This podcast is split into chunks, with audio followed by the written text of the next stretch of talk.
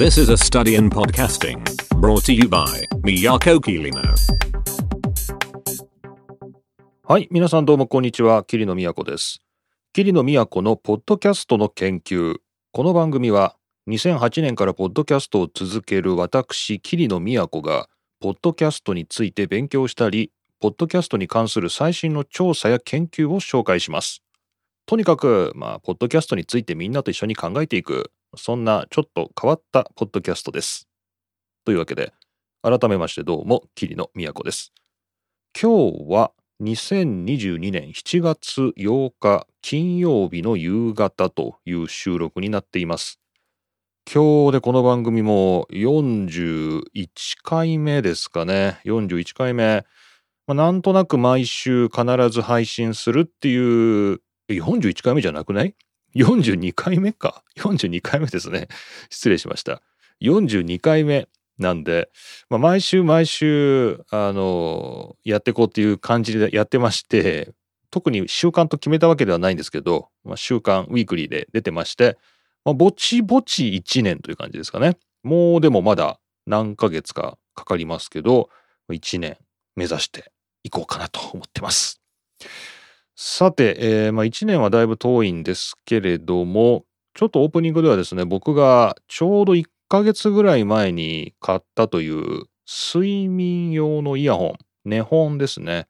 ワンモアというメーカーのコンフォバッズ Z というですね、えーこれを、まあ、かれこれ1ヶ月毎日使ってるんで、まあ、信頼できるかどうかはともかく1、1ヶ月の継続使用レビューというのを簡単にお話ししようと思います。これは完全ワイヤレスの Bluetooth で接続されるイヤホンで、まあ、なんていうんですかね、コンセプトとしては Apple が出している AirPods と一緒です。ケースからパカッと出して、まあ、このケースが充電器を兼ねていて、まあ、そこで充電されたイヤホンを耳にはめて音楽を聴くと。ただ AirPods と違うのは、これが寝本と寝るためのイヤホンというふうに、えー製品名にも入ってまして、とにかく小さいんですね。小型で、こう、これを耳に入れて寝返りを打ったり、横向きになっても痛くないと。まあね、そういう特色がある、そういうものです。なので、音質はあんまり求められてないし、電池もそんなに長く持たない。まあ、持って2時間ぐらいかなっていうね、それぐらいの感じです。なので、まあ、寝る時に聞き始めて、まあ、いつの間にか寝ちゃってて、で、寝てる間に電池もこう切れてると。そんなような感じですね。で、使ってみて良いなと思うのは、あの、まあ、Apple の AirPods 使ってる方はわかると思うんですけど、電池が切れる時に、あの、ポンポコポンっていうですね、あの、Apple のやつだとそういう AirPods だとそういう音がするんですけど、このワンモアのやつは寝る時につけるっていうことで設計されてるからだと思うんだけど、まあ、特に何の音もせず、あの、ただ切れるっていうね。あの、ただ切れる。これはすごくいいなと。最初つけるときはなんかポロンみたいな音がするんだけど、切れるときは無音。これはね、やっぱ寝るときのためのワイヤレスイヤホンとしては、これものすごく重要な機能なんじゃないかなと、こうね、使ってみて思いました。ねえ、だって起きちゃったら意味ないもんね。それがアラームみたいになってさ、こう電池が切れましたっていうのを、こう夜寝てる時にお知らせされても、あの起こさないでくれと思いますよね。で、そういうことがないので、それはよく考えられてるなーっていうふうにちょっと感心しました。で、えー使っててちょっとね、あの最近熱くなってきて気になってるのが、これはカナル型というイヤホンで、こう耳にポンと乗せるタイプではなくて、こうギュッとですね、こうラバーの部分を耳の穴に押し込んで、こう耳栓みたいにすると、まあ、そういうものです。で、これがパッシブノイズキャンセリングというふうに謳われてて、まあ要するに耳栓なんですよね。耳栓にして外のノイズをシャットアウトするということなんですけど、やっぱりこう汗をかくようなシーズンになってくると、ちょっとですね、この耳の穴が塞がれてるっていうところが、ちょっと気になるかなという感じになってきました。ので、これ、コンフォバッズ Z の場合は、この耳の中に入れるラバーの部分のサイズが4サイズ入ってますね。大、中、小、極小みたいなですね。そんな感じで4種類入ってて、まあ、皆さん自分の穴の大きさに合わせて選んでくださいっていう形になってます。で今まで中ぐらいかな、まあ、とにかく自分の耳の穴にぴったりはまるサイズっていうことでやってたんですけど今日ですねちょっと小さいやつを選んでみました。あえて、まあ、この耳栓としてノイズをこうシャットアウトするっていう機能を犠牲にしちゃうんですけど寝てる時の快適さっていうのをあえて追求してみてこう耳栓の部分を、まあ、隙間があるように、まあ、つまり耳栓にならないんだけどちょっとこうスカスカのね余裕があるような状態にして今日からまた使ってみようかなと思います。はい。今まで1ヶ月きっちり耳栓タイプで使ってきたんですけどちょっとですね汗ばむ季節になってくると、まあ、なんとなくうーん不快感を感じなくもないのでちょっとここをスカスカにしてまたこれから使ってみようと思ってます。まあ、とにかくここまで故障もせずに、まあ、電池もちゃんと持って、えー、5000円でしたかね、えー、で買った割にはですねまあちゃんとしてるなというのが、まあ、ここまでの感想です。ちなみに今これ Amazon のページを見てみたらもう売ってないですね。一応リンク出しときますけど、もう売ってないっぽい。で、なんか新型がありますって言って新型の方に案内されるんですけど、そちらはアクティブノイズキャンセリングが載ってて、まあ確かに、えー、もっといい機能のやつが出たのかなっていう感じですけど、値段も1万円を超えてますね。そんな形で、えー、まだワンモアのもの出てるようですが、まあ、皆さんももし寝るときにポッドキャスト聞きながら寝たいという方は、寝本というですね、寝るためのイヤホン、こんなジャンルがありますので、探してみるといいと思います。というわけで、今回も桐野都のポッドキャストの研究第42回目、相変わらずニュースをご紹介して、今日のメイントピックは、最新の調査で、ポッドキャストを楽しんでいる人には、地理的な偏りがあるというデータがあってこれ面白いなと思いましたので紹介したいと思います。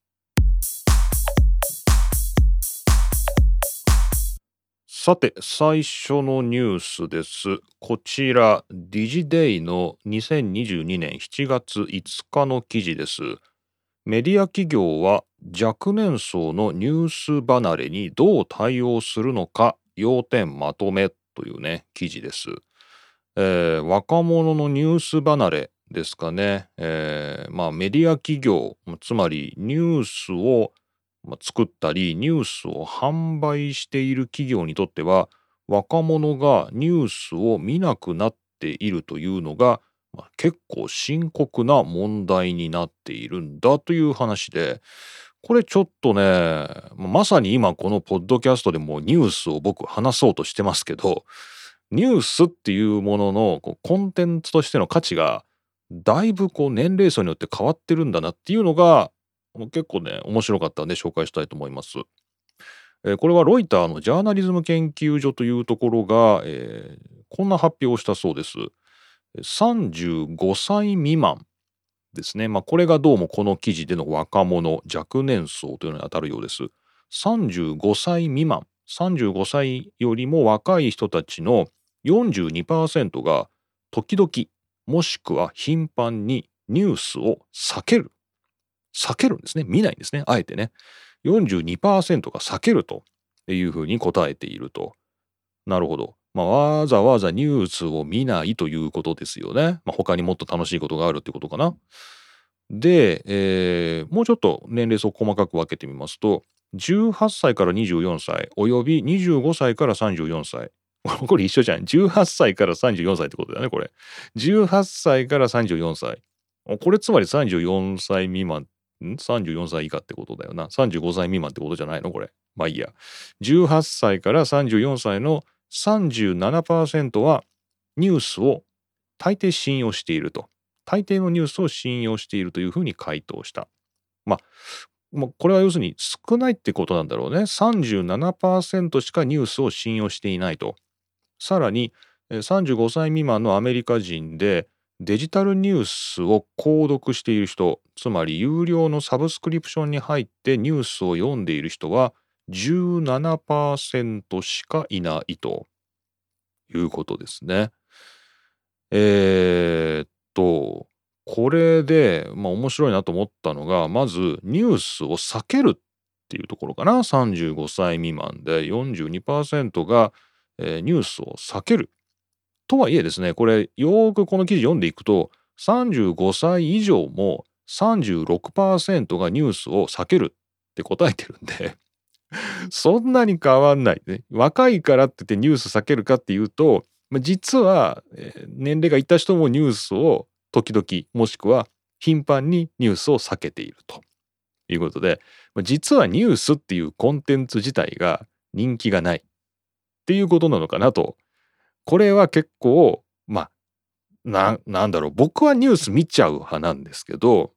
ニュース見るけどうんまあポッドキャストやってるからそのネタを探して見てるのかなっていう気がしてきました。なんか最近。うん。仕事じゃないですけど、まあ、趣味の中でポッドキャストやってるから僕はニュースを見るんであってまあ、それもポッドキャストのニュースとか F1 のニュースとか、まあ、そういうスポーツニュースねそういうとこに偏っているような気がするしあとはまあビジネスですよね自分の仕事に絡んで、まあ、イギリスとかヨーロッパのニュースを見たりとかっていうことはしますけど、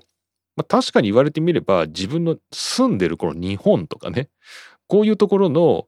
ニュースってもしかしたら僕積極的に見てないかなってちょっと思いました。ので、えー、このディジデイでこの紹介されているロイターのジャーナリズム研究所の調査っていうのは僕がもしこれ答えるんだったら時々もしくは頻繁にニュースを避けるっていうところに丸をつけてるかもしれないですね。で、えー、なんでですねニュースを避けるのかということで、まあ、考察もされてるんですがえっ、ー、とですね、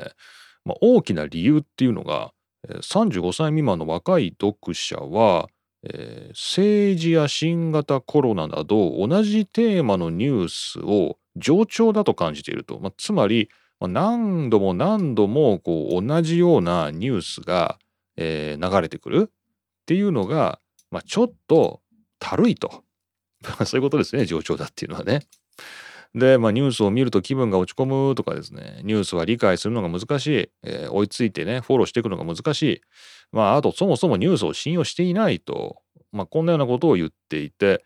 えー、みんなニュースを避けるというのはどの世代も共通してたんだけどニュースを信用していないっていうのは35歳未満が一番多いと。逆に55歳以上は、まあ、大体半分ぐらいがニュースを信用していると答えているようです。まあだからニュースはまあ面白くないし、まあ理解するのが大変だし、まあそんなわざわざまあ見ることはないしってなると、まあ、今新聞社各社有料のサイト立ち上げてますよね。日本でも、まあ、僕ほんとイライラするんだけどっていうのはこれはあの別にその新聞社の有料モデルがおかしいっていうんじゃなくてなんだけどまあ、こうツイッターとか、まあ、そういうソーシャルメディアとかでもこう記事が回ってはくるんだけどそのリンクを飛ぶと読めないっていうケースが朝日新聞とかあとどこ日経もそう、まあ、なんかとにかく何社かもうそもそもその会員登録した上で有料課金してないと記事が読めないっていう会社たくさんあるんだけどそういうとこの記事も普通に出回ってくるから行ってみて読めないっていう、これ結構ストレスだよなっていう、最初から飛べなきゃいいのになみたいな風にちょっと贅沢なこと思っちゃったりするんですけど、まあ、なんかそういうこと増えてますよね。で、まあだから、じゃあ読みたきゃお金払ってくださいよって、これはもう全くその通りで、もうイギリスの新聞社も続々と有料サブスクリプションに移行してて、もともと最初にあったのはロンドンのタイムズですけど、まあ、これがペイウォールの向こう側に行っちゃったっていう表現をするんだけど、お金を払う壁ね、ペイウォールの向こう側に貴重なニュースのコンテンツが全部入っちゃって、その壁を越えるためにはお金を払わないとその中に入れないっていう風になっちゃって、これ結構ね、深刻な問題なんですよね。まあお金払えばいいだけなんですけど、みんながお金払えるわけじゃないんで、えー、困ったなと。まあ、そんな感じであのどんどんどんどんもう有料に行っちゃってんだけど、まあ、ここでみんなそもそもニュースに興味がないからねあの ニュースに興味があるの前提でお金払ってもらうってことはできるんだろうけどそもそもニュースに興味がないからそんなサービスにお金を払う必要なんてもう1ミリも感じないわけですよね。だから、まあ、これはどっちかって言ったら、まあ、ここの記事の中ではえー、こういった新聞社ですかね主に新聞社ニューヨーク・タイムズなどロイターとかですね、まあ、いろんなところがありますけど、まあ、そういうところが危機感を感じているということみたいです。でですね、まあ、この番組はポッドキャストの研究なのでこのニュースに対する関心の低さっていうのがポッドキャストにどんな風に働いてるんだろうかっていうことを考えてみるのがいいのかなと思ったんだよね。この記事の中ではポッドキャストについても一応言及されていて、まあ、多分みんなニュースに関心がないっていうところからロサンゼルスタイムズはインスタグラムに特化してコンテンツを作成する専門チームを立ち上げていると。ロサンゼルスタイムズですね。今年立ち上げたと。で、ワシントンポストは、えー、インスタグラムエディターをやはり、えー、起用して、えー、SNS に進出していると。で、他に、えっ、と、ポッドキャストに関しては、えっ、と、どこに出てたのかな？ニューヨークタイムズですね。ニューヨークタイムズは自分とこの記者に、えー、ポッドキャストのニュース番組に出演してもらってると。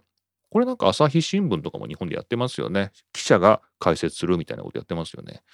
まあ、こんな感じで、まあ、リーチを伸ばそうとしてるってことですよね。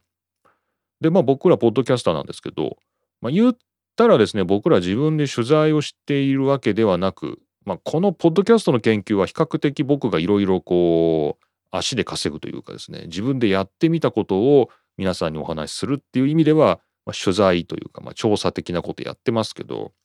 まあ、F1 のね方とかだと、まあ、自分でニュースをねこうサーキットに集めに行くっていうことは基本的にできないのでもう基本的にはこう無料とかで、まあ、配信されているニュースを、ま、番組の中でただのただ乗りしてですね、まあ、紹介してるっていう形なんだけどこういう形の消費ね、ニュースを見ないと、ニュースはつまらないと。だけど、ポッドキャストを通じて間接的にニュースを利用しているとか、ポッドキャスターっていうのをそのフィルターを通してニュースを消費しているとか、そういう若い人、若年層はもしかしたらちょっとはいるのかなと。なんか、ポッドキャストっていうのが、まあ、全然こうニュース会社とかね新聞社からはコントロールできないところなんですけどこういう我々独立系ポッドキャスターがもしかしたらですねニュースの流通を、えー、妨げるってことはないと思うんで、まあ、ニュースの流通を、まあ、若干でも促進してたら社会の役に立ってんのかな？やってんのかな？社会の役には立ってないのか？単にこのニュースエージェントの役に立ってるっていうだけなのかな？まあ、ちょその辺微妙なとこですけど、まあ、もしかしたらニュースに興味はないけど、まあ、自分の聞いてるポッドキャスターが喋ってるニュースは聞いてるよみたいな、まあ、そんな人はいたら、まあ、ちょっと面白いかなと思いました。というわけでこちら2022年7月5日のディジデイの記事でした。メディア企業は若年層のニュース離れにどう対応するのか要点まとめということで、まあ、僕全全くこの利害の外側にいる人間ですけれども、やっぱりニュースはあった方がいいしこう信頼できるニュースっていうのが無料で配信されるっていうことはとっても全体にとって大事なことだと思うのでいいニュースっていうものはなるべくより分けて、まあ、僕のポッドキャストでも紹介していきたいなと思ってます。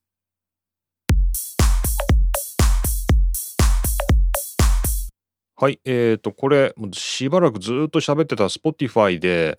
えー、ジョー・ローガンがですね新型コロナウイルスに関するデマを流してでそれで、えー、ニール・ヤングっていうですね、まあ、ミュージシャンが Spotify から楽曲を引き上げてみたいなですねそういう抗議行動をしてで Spotify は、えー、このローガンをどうするんだ？でも大金を払ってるからもう今更クビにできないぞとかですねそんなような話をずっとしばらくこの番組でもリアルタイムにお伝えしていたことがありました。でその最新情報ですねえー、7月5日、これは、えー、AV オーディオガジェットのファイルウェブというところで掲載されていました。えー、CS&N が Spotify に復帰、一方、ニール・ヤングは帰らずということで、えー、ニール・ヤングが、えーと、確かこれこの CSN&Y っていうことでこのバンド自体に、えー、ニール・ヤングもちょっと加わっていた時期があるんですけど、そのニール・ヤングは帰ってこないんだけどその CS&N っていうそっちのバンドは帰ってきたよと、まあ、要するに、えー、このジョー・ローガンのデマポッドキャストというか、まあ、これは Spotify が大金を払って契約している Spotify オリジナルのポッドキャストなんですけどそこで新型コロナウイルスのワクチンの情報で間違った情報を流した流したっていうので、えーとこのニール・ヤングとかこういうまあ大手大大物ミュージシャンっていうのかな？が Spotify から楽曲を引き上げて、まあ、これに同調するミュージシャンもまあちょこちょこいてですね。で Spotify に対する抗議という形で楽曲を引き上げてたんだけど、まあ、その一部が帰ってきてるよと、まあ、そういうことですね。で、じゃあこのローガンですね、こっちどうなったかっていうと、まあ、こちらは相変わらず Spotify で大人気ポッドキャストだそうで、まあ、Spotify もこのローガンのポッドキャストを、えー、やめるという気はさらさらないという意味で、まあ、何ら状況は変わってないような気がするんだけど、ちょっと変わったことがあると。なるほど、えー、例えば Spotify っていうのは新型コロナウイルスについて議論している番組については内容を確認してラベルをつけると発表したと。これね、これ僕もこの番組で言ったかな。これ英語はチェックするんだろうけど、これ日本語はチェックするのかなとかね。こう、他のあまたの言語ですね。アラビア語とかですね。こう、えー、タカログ語とかですね、わかんないけど、まあ、どんな言葉でも Spotify のポッドキャスト流せると思うんだけど、それをどれぐらいチェックしてくれるのかなって思ったりとかしましたけど、まあ、例えばそういう、えー、審査するっていうのかな、まあ、こういうことをまあやり始めたとか、まあ、まあ、ニール・ヤングの始めた講義っていうのは、まあ、全く実を結ばなかったわけではなくて、まあ、ちょっとは、まあ、このサービスがマシになる、方向性をつけたのかなというところのようですけども、えー、まあ、まだまだ、えー、あんまり Spotify としては体質が変わってないと。まあ、そんな中、一部楽曲が戻ってきてるよと。まあ、ニール・ヤングはまだ戻ってないみたいですけれども、まあ、果たしていつ帰ってくるのかなというような感じみたいですね。というわけで、まあ、これずっとしばらくシリーズでお届けしてました Spotify の、まあ、ポッドキャスト問題ですね。まあ、これがまたちょっと動いてたということでご紹介しました。こちら、ファイルウェブの7月5日の記事です。CS&N が Spotify に復帰一方ニール・ヤングは帰らずというニュースでした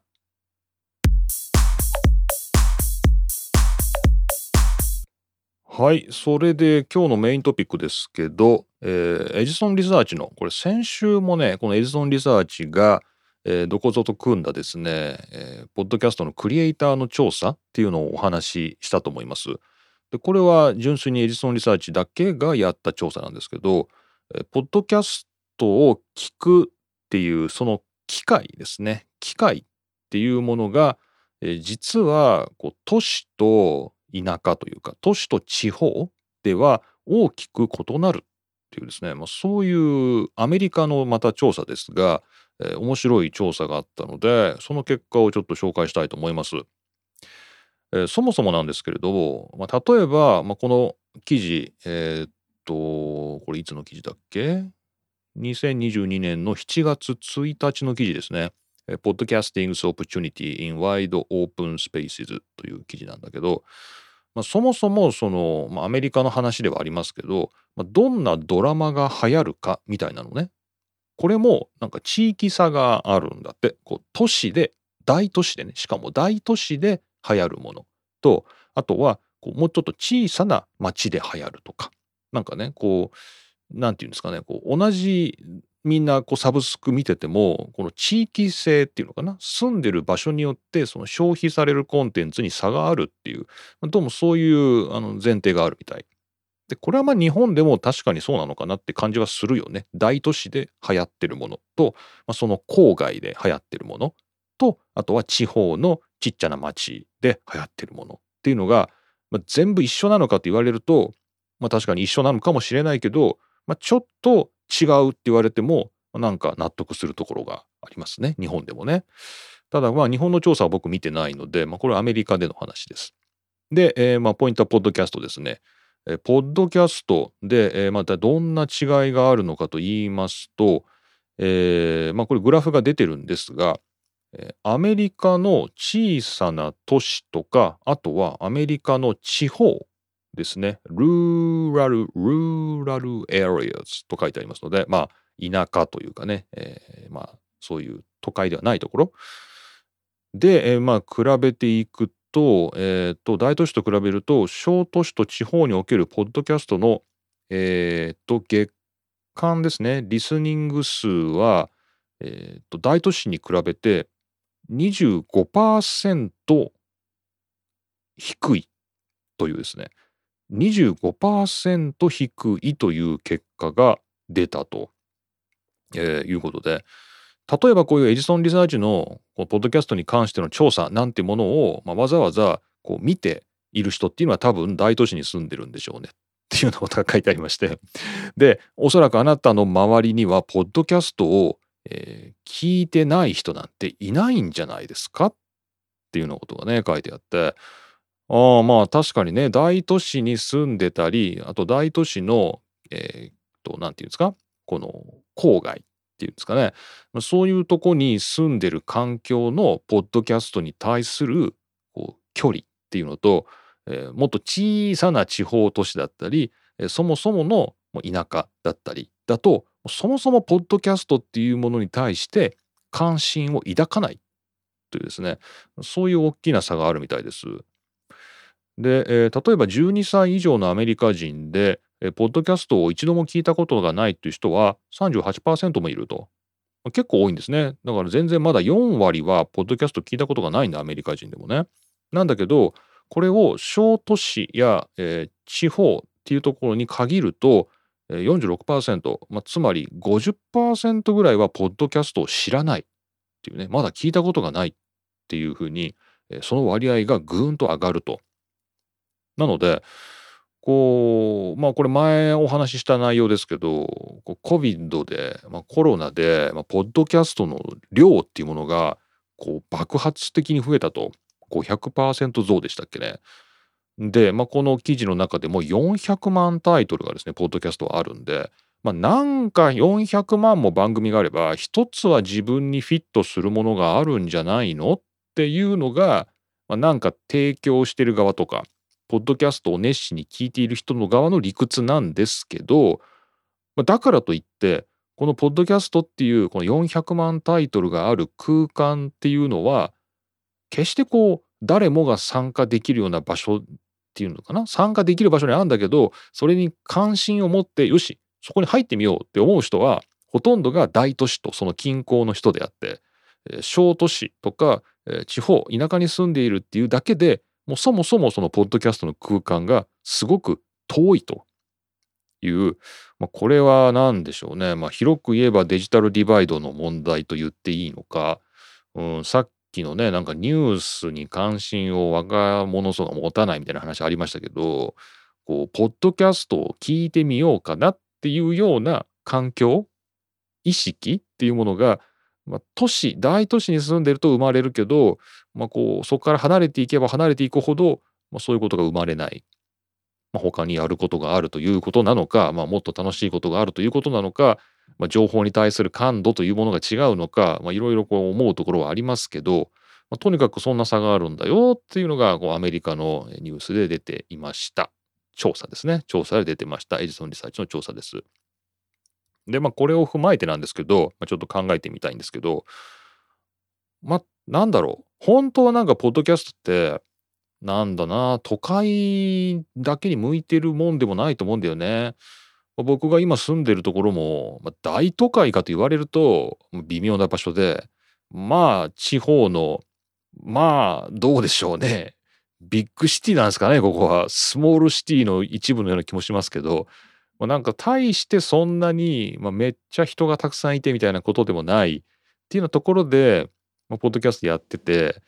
まあ、確かにポッドキャストっていうものが、まあ、どれぐらい周りで知られてるかっていうと、まあ、大して知られてない感じはありますね。知られてない感じはありますね。半分ぐらいっていうのは確かにそのぐらいの感覚なのかなっていう感じです。いやちょっと実はポッドキャストやってるんですよっていうので、ああ、すごいですね、ポッドキャストっていうふうに言う人もいるし、え？っていう感じになるんで、あ、ラジオですっっていうようなね、まあ、ネットでラジオやってるんですよみたいな感じで言うと、ああ、なるほどっていうふうにこう、負に落ちる人と、なんか半々ぐらいかなみたいな感じがあるんで、もしかしたらこう、東京とか大阪みたいな大都市の感覚とはちょっともしかしたらここ違うのかなっていうのはなんかこれアメリカの調査ですけど、まあ、日本でももしかしたらそうなのかなってこれちょっとまあ納得するところがありました。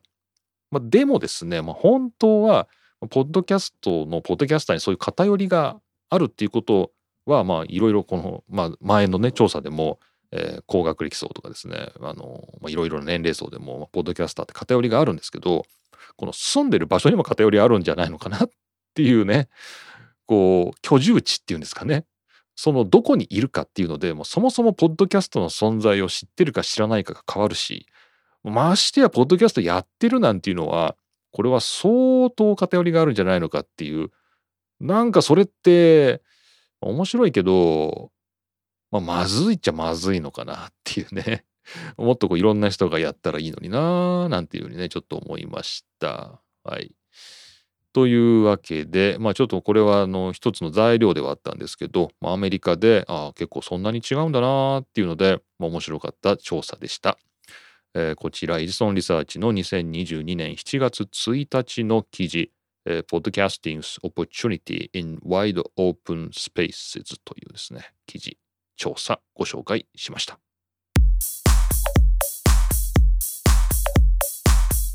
はい。というわけで今回もほとほと疲れまして、えーまあ無事金曜日ということでね1週間終わったなという感じなんですけどその1週間の最後に撮るポッドキャスト、まあ疲れますね。はい。というわけで、今回も霧の都のポッドキャストの研究第42回目。2回目ですね。42回目お届けしました。えー前回41回目のエンディング前のコーナーで僕の3つ目のポッドキャスト、まあ、なんとか順調にやってますというお話をしましておかげさまで、えーと多分この番組から流れていただいたリスナーの方がいるのかなっていう感じで、えーちょっとですね微増しましたね。あちらのリスナー数ちょっと増えまして、参加している若者たちが大変喜んでおりました。あのもしよかったら皆さん、えー Spotify、えー Apple あと Amazon Google、まあ、そういった主要なポッドキャストで、ゼミごっこっていうですね、ゼミはカタカナでごっこはひらがなですが、まあ、大学のゼミですね、えーこのキリノの、まあ、ゼミで単位でやっているゼミごっこというポッドキャスト。こちら無事配信も10回目を迎えまして、まあ、なんとか軌道に乗ってきましたので、まあ、皆さんにもぜひ応援していただきたいなということで、まあ、前回ご紹介しました。まあなんかあのでも大学名とかですね、まあ、キリノとかもそういうのは全部伏せて、まあ、匿名でやってますんで、まあ、皆さん何も知らん体で、まあ、応援していただきたいなと、そういう大人の事情を踏まえてですね、えーぜひ楽しんでいただければということで、まあ、あちらでもマシュマロを募集してますけども、まあ、こちらでもマシュマロ募集しております。えーこの番組やってるマシュマロをぜひリンクからお送りください。でもあっちはあっちでまあなかなかまあ楽しくやってますので、まあ、こうやって一人で喋っているキリノとはまた違うですね、まあ、ノリがあると思いますんで楽しんでいただければ幸いです。さあそんなわけで、えーまあ、ゼミごっこもやってますけれども、まあ、このポッドキャストの研究そしてあ今週はあれだね F1 の F1 ファンになる方法 F1 ログも今週は取らなきゃなって感じで、まあ、あっちはあっちでめちゃめちゃたくさんニュース溜まってるんですけど、まあ、楽しみです。はい。というわけで、えー週末、皆さんどうぞ楽しくお過ごしください。今回も、桐野都がお送りしました。